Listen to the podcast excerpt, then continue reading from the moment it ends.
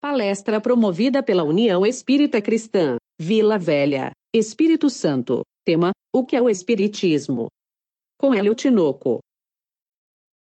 Querido e querida irmã e irmão de ideal espírita, também aqueles outros demais companheiros que, porventura, vêm de outros segmentos religiosos que estejam acompanhando essa live, sejam todos bem-vindos a esse momento de reflexão onde a gente vai trabalhar um pouco sobre o Espiritismo, compreender um pouco sobre essa doutrina e sair daqui levando esperança, consolo e paz renovada em nossos corações. Que a gente possa ter momentos de profundas reflexões. Sejam assim todos muito bem-vindos. O tema que a gente vai fazer nessa oportunidade, nessa live da União Espírita Cristã, em parceria com a Rede Amigo Espírita, será o que é o Espiritismo.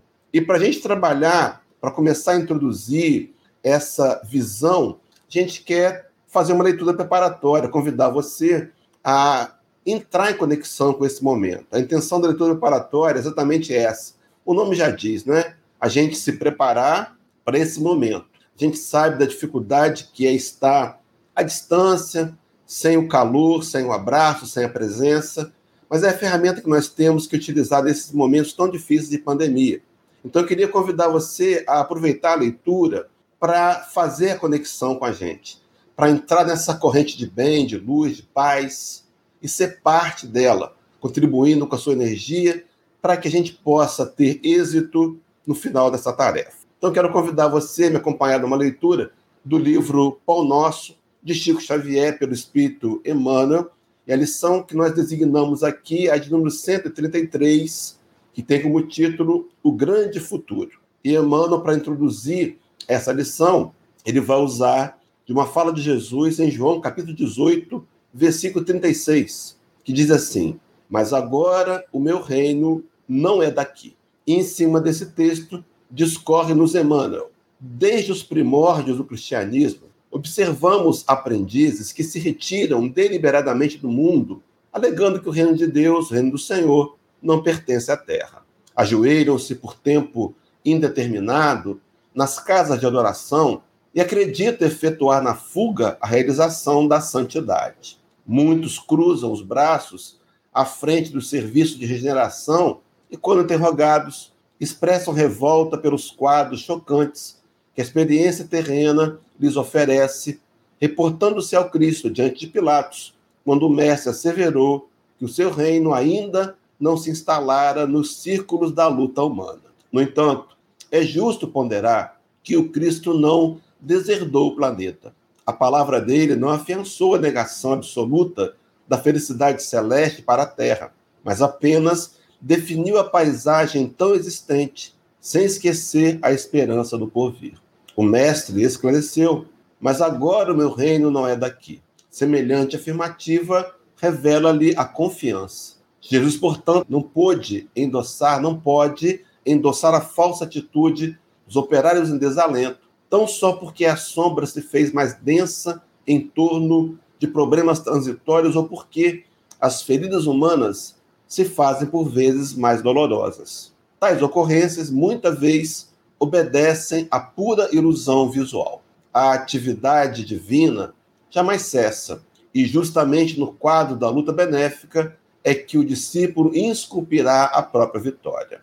Não nos cabe, pois, a deserção pela atitude contemplativa, e sim avançar confiantemente para o grande futuro. Profundas as palavras de Emmanuel. Muito bem, meus irmãos, o que é o Espiritismo? Os companheiros perceberam, não é uma pergunta, é uma afirmativa. Qual é a proposta dessa palestra? A gente aproveitar esse tempo para relembrarmos-nos ou apresentar, para os que não conhecem, essa doutrina consoladora trazida por Allan Kardec, o codificador, trazida pelos espíritos, codificada por Kardec, que podem nos ajudar a viver melhor. A proposta espírita é a maior delas, que a gente encontre respostas para o nosso coração, para as indagações da nossa alma e conquistemos o equilíbrio, a serenidade e a paz e uma melhor qualidade de vida. Mas eu quero, sim, começar fazendo agora uma pergunta. Por que será que o Espiritismo tem sido uma doutrina que as pessoas começam a admirar e conhecê-la? A gente percebe com os dados oficiais, por exemplo, o último censo realizado pelo IBGE de 2010 apresentou para a gente algumas informações muito importantes. Diz lá que a religião que mais cresceu nos últimos 10 anos, portanto, naquele período de 2000 a 2010, teria sido o Espiritismo. Mas por que está crescendo?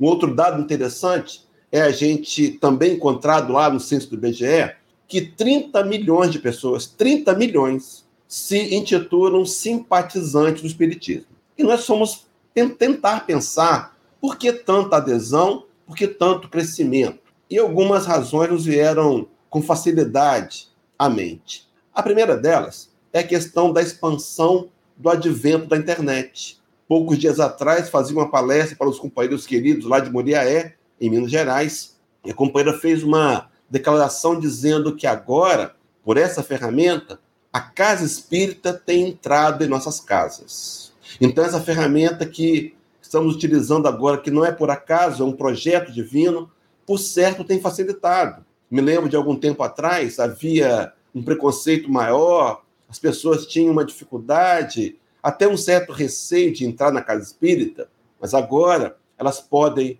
do conforto das suas próprias casas, acessarem e conhecer uma doutrina que fala de Jesus. É claro que isso contribuiu. Contribuiu também, meus irmãos, a organização.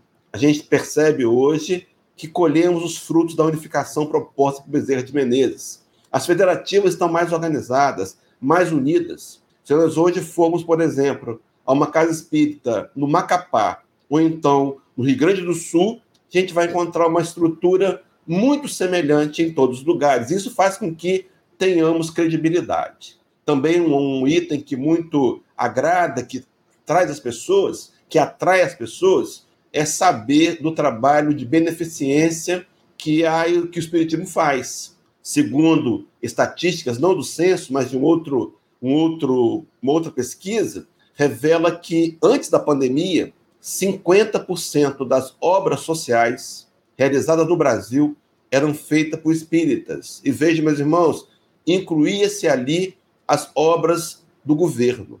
Então a gente é 3,6% da população religiosa do Brasil e fazíamos e fazemos 50% das obras sociais. Isso chama atenção.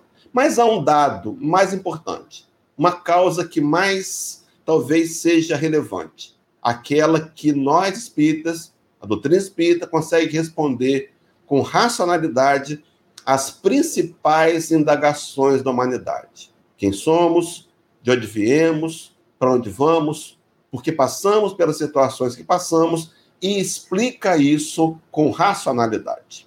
Mas, enfim, para avançar no tema, o que é o Espiritismo? Agora virou pergunta. Então, para começar a trabalhar, eu trouxe um texto do codificador Allan Kardec, no Evangelho segundo o Espiritismo, capítulo 6, do 6 e número 4. Acompanhe, meus irmãos, comigo na tela. Diz assim: o Espiritismo vem, na época predita, cumprir a promessa do Cristo. Preside ao seu advento o Espírito de verdade. A promessa que Kardec aqui se refere é a de João capítulo 14, onde o Rabi teria nos dito que não nos deixaria sós, mas que enviaria um outro consolador que seria capaz de nos fazer lembrar tudo que ele ensinou e ainda nos ensinaria coisas novas. Prossegue Kardec. Ele, o Espiritismo, chama os homens à observância da lei, ensina todas as coisas, fazendo compreender o que Jesus só disse por parábolas. Advertiu Cristo: ouçam os que têm ouvidos para ouvir. O Espiritismo vem abrir os olhos e os ouvidos, porquanto fala sem figuras nem alegorias. Levanta o véu intencionalmente lançado sobre certos mistérios. Eu queria que você, meu irmão, guardasse para mim essa frase.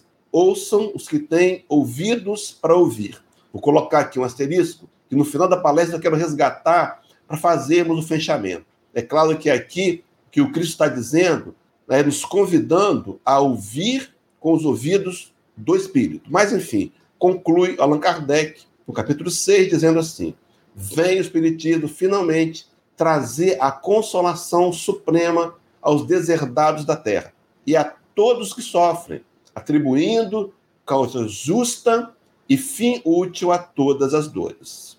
e fecha dizendo: Assim, o Espiritismo realiza o que Jesus disse do Consolador prometido: conhecimento das coisas, fazendo que o homem saiba de onde vem, para onde vai e por que está na terra. Atrai para os verdadeiros princípios da lei de Deus e consola pela fé e pela esperança. Meus irmãos, eu quero destacar esse atrai. O Espiritismo não tem, nós não temos aqui a intenção de convencer ninguém a nada. A nossa obrigação como divulgador espírita, a divulgação da casa nessa tarefa, é simplesmente apresentar o conteúdo. Mas eu quero te dizer, meu irmão, minha irmã, que se nós nos dedicarmos um pouco mais, abrirmos o coração e a mente, tentarmos ouvir com o ouvido do Espírito os argumentos aqui apresentados, eles por si só serão autoconvincentes. Então, a doutrina espírita, ela atrai. Mas voltando para uma outra base doutrinária, agora é a questão 148 de O Livro dos Espíritos. Allan Kardec perguntaria à espiritualidade e na, nos seus questionamentos traria num comentário a seguinte informação: o Espiritismo é, pois, o mais potente auxiliar da religião. E aqui, meus irmãos, religião no sentido completo, a religação do homem com Deus, e não apenas uma denominação, nem não tão somente uma organização formal religiosa. Se ele está, o Espiritismo, é porque Deus o permite e o permite para que as nossas vacilantes esperanças se revigorem e para que sejamos reconduzidos à senda do bem pela perspectiva do futuro. Então ele nos enche de esperança, porque segundo o argumento do texto anterior, ele é o consolador. E a proposta do consolador é acima de tudo consolar. Então ele fala-nos de uma perspectiva, ele abre novos horizontes para uma felicidade futura. Interessante quando nós pensamos em religião e nessa felicidade futura do homem próximo de Deus. Eu quero agregar um texto paralelo, também do Evangelho segundo o Espiritismo agora, capítulo 2, do item 5, onde está dito por Allan Kardec. A ideia clara e precisa que se faça da vida futura proporciona inabalável fé no porvir. Fé que acarreta enormes consequências sobre a moralidade dos homens, porque muda completamente o ponto de vista sobre o qual encaram a vida terrena. E vai dizer mais: para quem se coloca pelo pensamento na vida espiritual que é indefinida, a vida corpórea não se torna então simples passagem, breve estada num país ingrato. As vicissitudes e tribulações dessa vida não passam de incidentes que ele suporta com paciência, por sabê-las de curta duração devendo seguir-se-lhes um estado mais ditoso. E diz mais: a morte nada mais restará de aterrador. A morte nada mais restará de aterrador. Deixa de ser a porta que se abre para o nada e torna-se a que dá para a liberdade, pela qual entra o exilado numa mansão de bem-aventurança e de paz. E conclui Allan Kardec dizendo assim: sabendo temporariamente e não definitiva a sua estada no lugar onde se encontra, menos atenção presta às preocupações da vida, resultando-lhe daí uma calma de espírito que tira aquele seu amargor. Meus irmãos, o conhecimento espírita promovendo uma calma e uma paz em nossos corações, nos ajudando a compreender que a aceitação serena dessa realidade nos promove, nos afasta das revoltas e dos descontentamentos.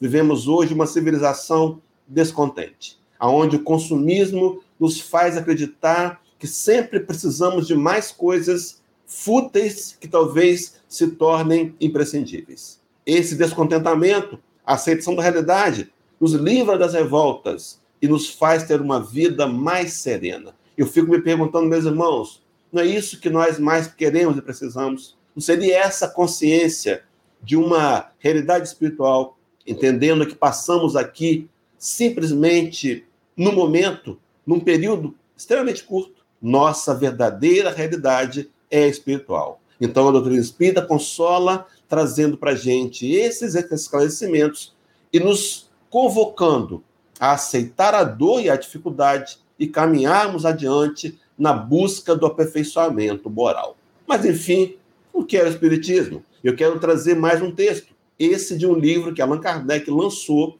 um livro de próprio punho, onde ele tenta e explica com muita clareza o que é o Espiritismo. A primeira edição do Livro dos Espíritos foi lançada em abril de 1857, no ano, no dia 18, e Allan Kardec percebe que aquela literatura causara uma, um, uma espécie de busca pelo conhecimento, agitou as pessoas. Então, Kardec, para esclarecer melhor, escreve ele próprio o que é o Espiritismo. E no prefácio, ele vai dizer assim: Espiritismo é, ao mesmo tempo, uma ciência de observação e uma doutrina filosófica. Como ciência prática, ele consiste nas relações que se estabelecem entre nós e os espíritos. Como filosofia, compreende todas as consequências morais que dimanam dessas mesmas relações. E completa dizendo assim: podemos defini-lo assim. O Espiritismo é uma ciência que trata da natureza,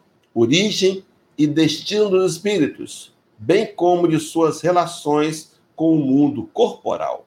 Meus irmãos, minhas irmãs, mostrando para gente que somos espíritos, provando racionalmente por uma ciência, nós podemos começar a entender que as escolhas do dia a dia, que as decisões da vida precisam ser tomadas com essa visão. E elas, quando são tomadas com a visão espiritual e pautadas na compreensão de leis divinas, promovem, por certo, resultados melhores que causam em nós e nos outros uma relação de harmonia e de tranquilidade. Mas, enfim, o que é o Espiritismo? Allan Kardec, mais uma vez, na introdução do Evangelho segundo o Espiritismo, agora no capítulo 1, item de número 5, ele vai dizer-nos assim. Na verdade, não é introdução, é o capítulo 1, meus irmãos, me perdoe. Diz assim: Espiritismo é a ciência nova que vem revelar aos homens por meio de provas irrecusáveis, a existência e a natureza do mundo espiritual e suas relações com o mundo corpóreo. O que Kardec fez, meus irmãos, foi dar uma formatação científica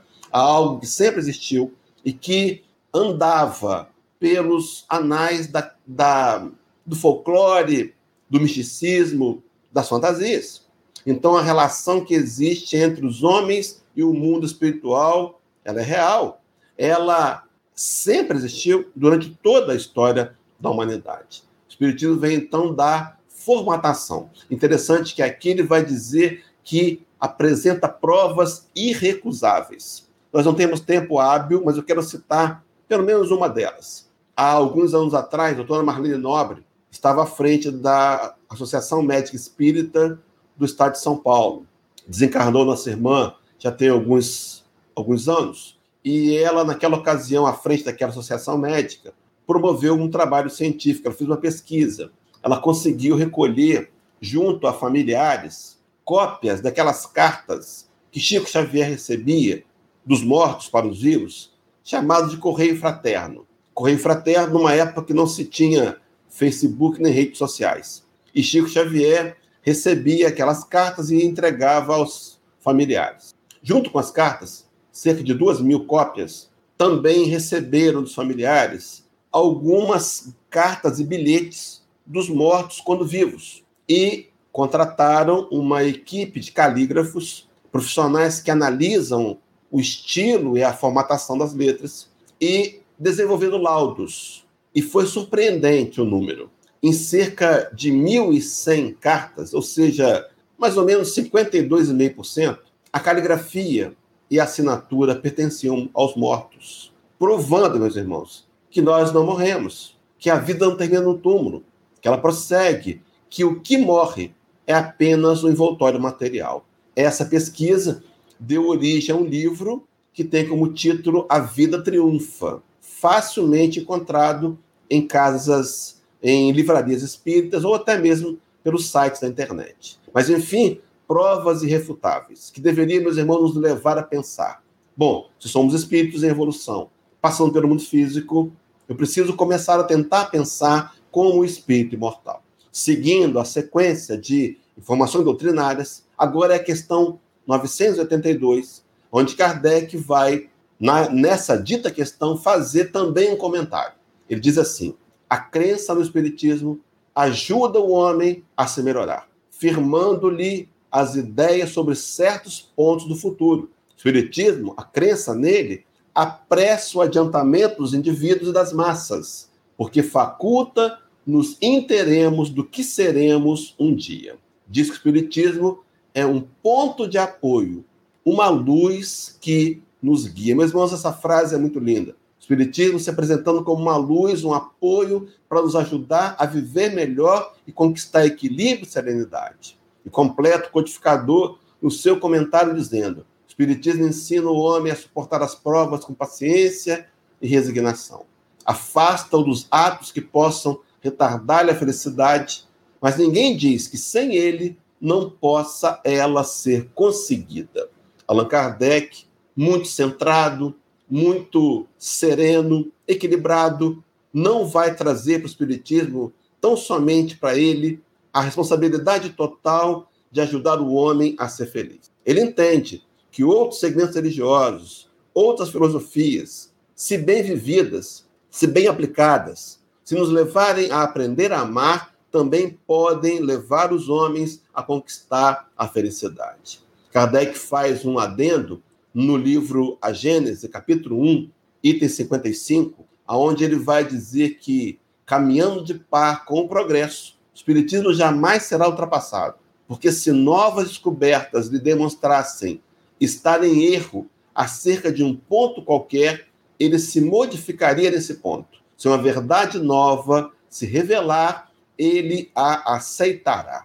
Meus irmãos, andando de par com o progresso. Na verdade, nós bem sabemos que os progressos, eles acontecem no campo material e mais tarde, após o progresso material, não de imediato, surge a ideia, a necessidade da busca pelo progresso espiritual. Essa revelação a gente encontra na questão 780 de O Livro dos Espíritos. Mas seguindo, meus irmãos, então, o que é o Espiritismo? Para a gente poder fazer essa afirmativa no Livro dos Espíritos, na abertura do livro, no item chamado Prolegômenos, aparece essa imagem que está aí na tela. É a cepa. Essa cepa, ela tem uma representação. É o único desenho trazido pelos espíritos. É um emblema do trabalho do Criador. Os espíritos, a Kardec, explicam que nessa cepa, a, as folhas, o galho, representam o corpo material ainda nessa exemplificação, vão dizer que a seiva seria o espírito imortal e representam o cacho de uvas como sendo a alma. Na visão de Allan Kardec, na designação dos termos, ele vai dizer que a alma seria o espírito imortal encarnado. Guardem isso, meus irmãos. Então, esse é o trabalho do Criador trabalho do Criador, que, segundo a questão de número 115 de O Livro dos Espíritos, é para nos aproximar dele. Então, veja, meus irmãos, o nosso maior anseio é estar próximo de Deus. Podemos ter consciência disso ou não, mas a nossa maior necessidade é estar próximo de Deus. Espíritos criados por Deus num processo que nos foge ainda o entendimento, processo do Criador, Saímos de Deus e é para Deus que nossa alma anseia voltar. Diz Paulo de Tarso, na questão 1009 de O Livro dos Espíritos, que gravitar para a unidade divina eis o fim da humanidade. Como mundo, como humanidades terráqueas e extraterráqueas, todos nós, espíritos imortais, temos sede de Deus. Os filhos de Corá, escrevendo Salmos 42, a gente sabe que o salmo é o inário do povo hebreu, eles faziam uma canção que diziam assim no versículo 2: A minha alma tem sede de Deus, do Deus vivo. Até quando, Senhor, ficarei afastado da tua face? A nossa maior necessidade, guarde isso, meu irmão querido e querida, é estar próximo de Deus. E o trabalho de Deus, representado aqui por esse desenho na doutrina espírita, é nos aproximar dele. A questão 115 Kardec perguntaria à espiritualidade se Deus teria criado espíritos maus e bons. A gente sabe que Kardec vem de uma cultura católica e ele estudaria numa escola protestante, e o que ele conhecia até então era a doutrina dos anjos e demônios. Ele pergunta: Deus criou demônios? Criou anjos? E ele vai ouvir as seguintes respostas dos amigos da espiritualidade: Deus criou todos os espíritos simples e ignorantes, isto é, sem saber. Meus irmãos, nosso ponto de partida é o mesmo. Não há privilégios. Esqueçam os privilégios. Nós fizemos uma adesão e herdamos a questão do povo escolhido, povo hebreu, como sendo agora o povo cristão. Na verdade, sim, o povo hebreu foi escolhido, mas não para privilégios, não para benefícios. Foram escolhidos para uma missão, para um trabalho, para implantar na terra a ideia do Deus único. Nós também somos convidados. Privilégio, meus irmãos, de ser povo, de ser de Deus, não é para benefícios fúteis, mas para o trabalho intenso na obra do bem. Então Deus criou todos nós, simples e ignorantes, esqueça os privilégios, isto é, sem saber. E completou assim, dizendo os Espíritos a Kardec: a cada um deu determinada missão com o fim de esclarecê-los e de os fazer chegar progressivamente à perfeição pelo conhecimento da verdade. E vem a frase: para aproximá-los de si. Minha irmã, essa frase, essa parte da resposta é muito consoladora.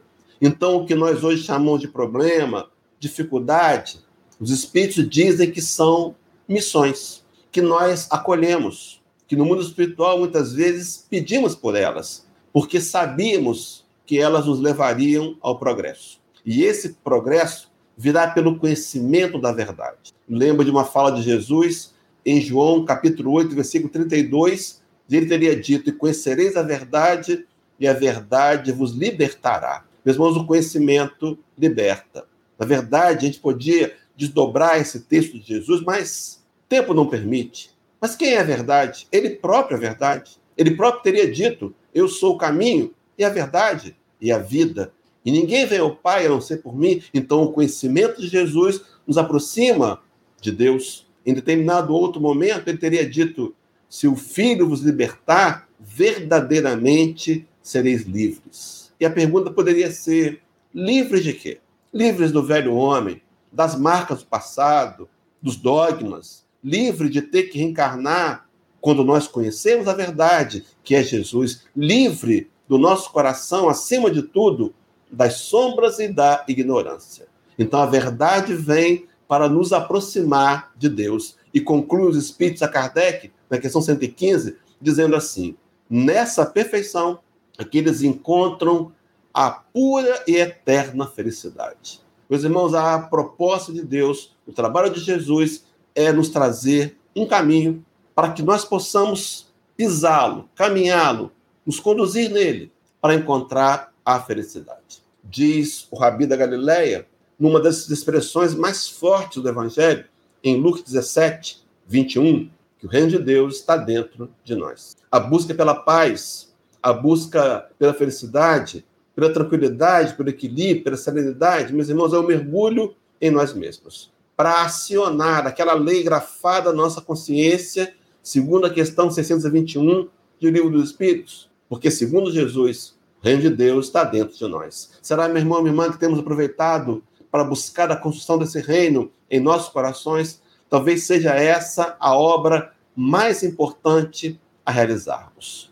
Há uma fala de Jesus no livro do Apocalipse, é, na verdade, João Evangelista parafraseando Jesus, onde ele vai dizer no capítulo 2, versículos 4 e 5, uma das falas mais tristes do Senhor. Teria dito assim: Tenho, porém, contra ti que abandonaste o teu primeiro amor. Meus irmãos, abandonamos a Jesus. Naqueles dias ele veio ao planeta e nós não o compreendemos. Nós abandonamos. No entanto, ele vai dizer: volta, arrepende-te, lembra-te de onde caístes, arrepende-te e volta à prática das primeiras obras. A obra principal, meus irmãos, aprender a amar, desenvolver o sentimento mais nobre em nossos corações. Mas voltando ao nosso gráfico, está ali, meus irmãos, a imagem da cepa. E eu me recordo aqui de uma fala de Jesus, uma das parábolas mais bonitas, chamada a parábola da videira verdadeira, é João capítulo 15, os versículos de 1 a 5. E lá o Cristo vai dizer assim: Eu sou a videira verdadeira, E meu pai é o grande lavrador. Vós, ele se dirigia a discípulos, sois meus ramos. E dizia: não pode um ramo dar frutos se não tiver ligado à videira. É remata no versículo 5 dizendo: Porque sem mim nada podeis fazer. Meus irmãos e minhas irmãs, temos tentado por séculos matar a sede da alma com a matéria e temos nos frustrado, não temos conseguido. São séculos de erros repetidos. No entanto, é preciso entender que sem Jesus não podemos. Talvez seja a hora de começarmos a repensar um pouco mais sobre o nosso compromisso com, com Jesus, com a gente mesmo, com o Evangelho, com a doutrina espírita. Será, meu irmão, minha irmã, que temos feito do Cristo o nosso modelo, o nosso exemplo, o nosso guia maior? Paulo de Tarso, escrevendo a carta aos Romanos, ele vai, no capítulo 8, exarar o chamado Cântico da Vitória. Tenho certeza que você conhece.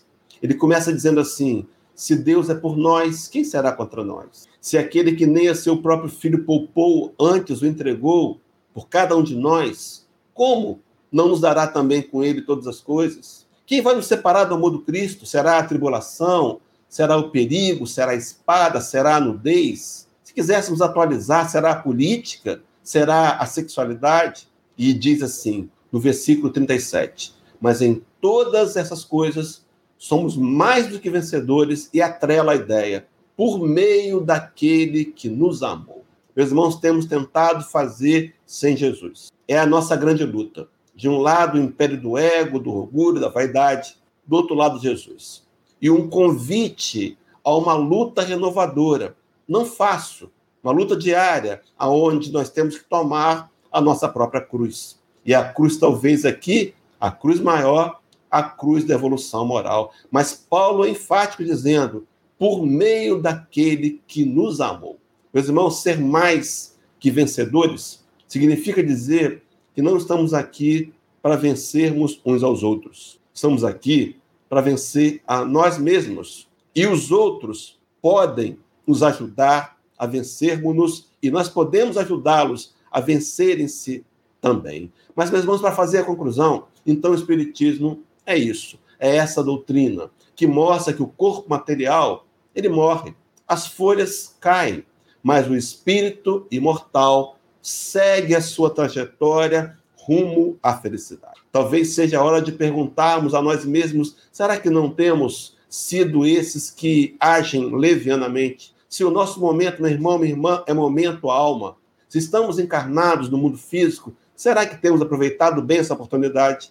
Será que não deveríamos, talvez a partir de agora, pós essa live, sentarmos conosco mesmos e questionar: será que eu tenho feito bom proveito, bom uso dessa encarnação?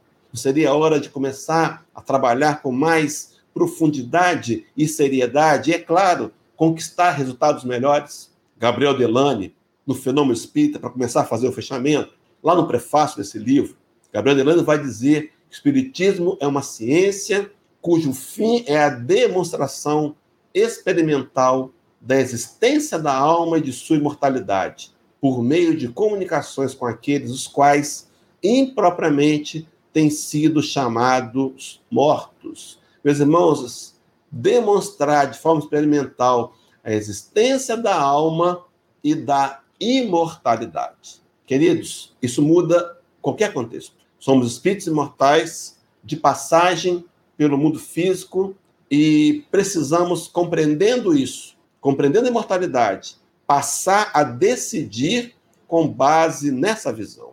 Allan Kardec, no livro A Gênesis, capítulo 30, ele vai apresentar o regulamento da Sociedade Parisiense de Estudos Espíritas. E lá no artigo 1 ele vai dizer assim: a Sociedade Parisiense de Estudos Espíritas, eu coloquei por minha conta, entre parênteses, aí, o Espiritismo da época, tem por objetivo o estudo de todos os fenômenos relativos às manifestações espíritas e suas aplicações às ciências morais, físicas, históricas e psicológicas. Então vejam que desde o primeiro momento Allan Kardec trabalhava uma ideia de aplicarmos à vida os conhecimentos espíritas.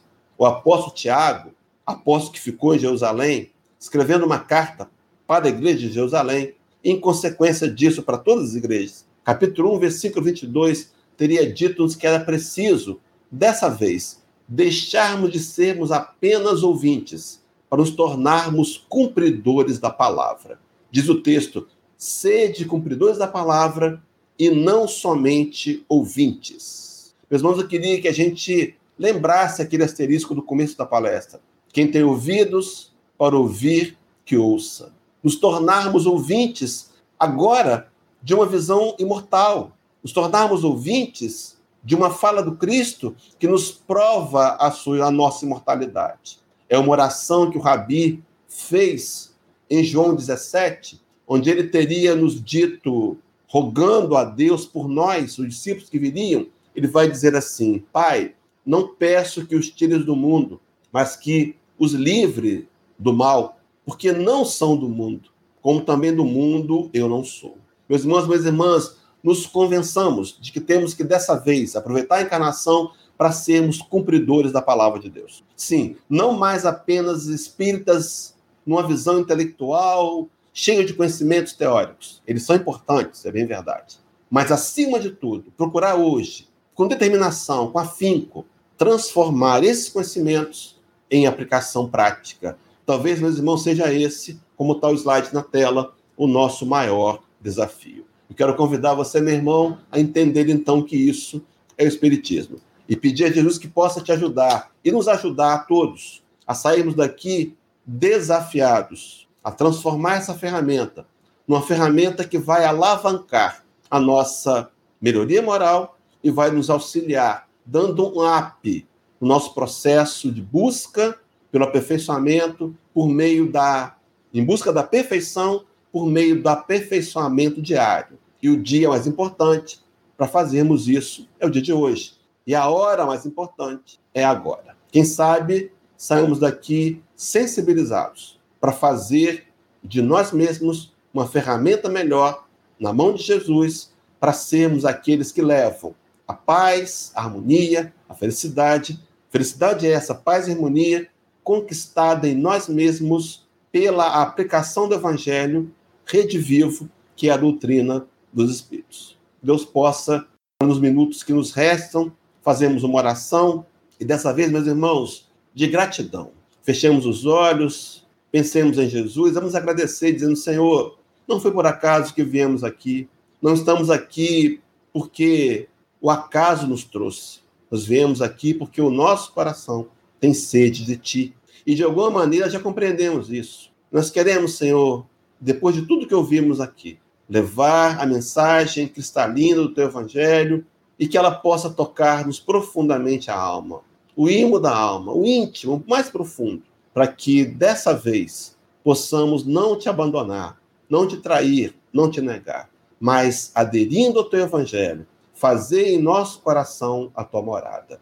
Envolve-nos, Senhor, na tua paz. Envolve cada internauta, os que estão agora ao vivo, os que vão assistir depois pela transmissão, pelo, pela, pelo arquivo postado nos canais aí da internet, que todos nós, encarnados e desencarnados, sejamos envolvidos pelos eflúvios de luz do teu coração e recebamos a tua paz. Fica conosco, Senhor, não só hoje, mas hoje e para todo sempre. Que assim seja, graças a Deus.